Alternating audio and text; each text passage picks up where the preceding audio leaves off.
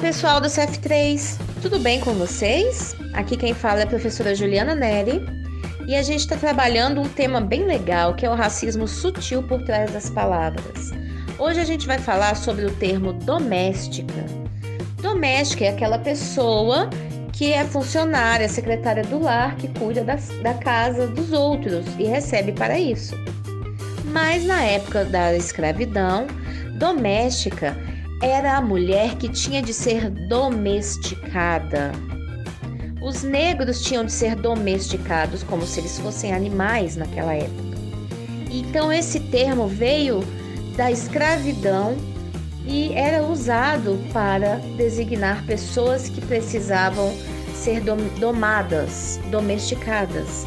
Por isso que hoje a gente pode trocar o termo doméstica por trabalhadora, funcionária do lar, secretária do lar. Isso é muito mais bonito do que uma pessoa que precisa ser domesticada, vocês não acham? Porque ninguém precisa ser domesticado.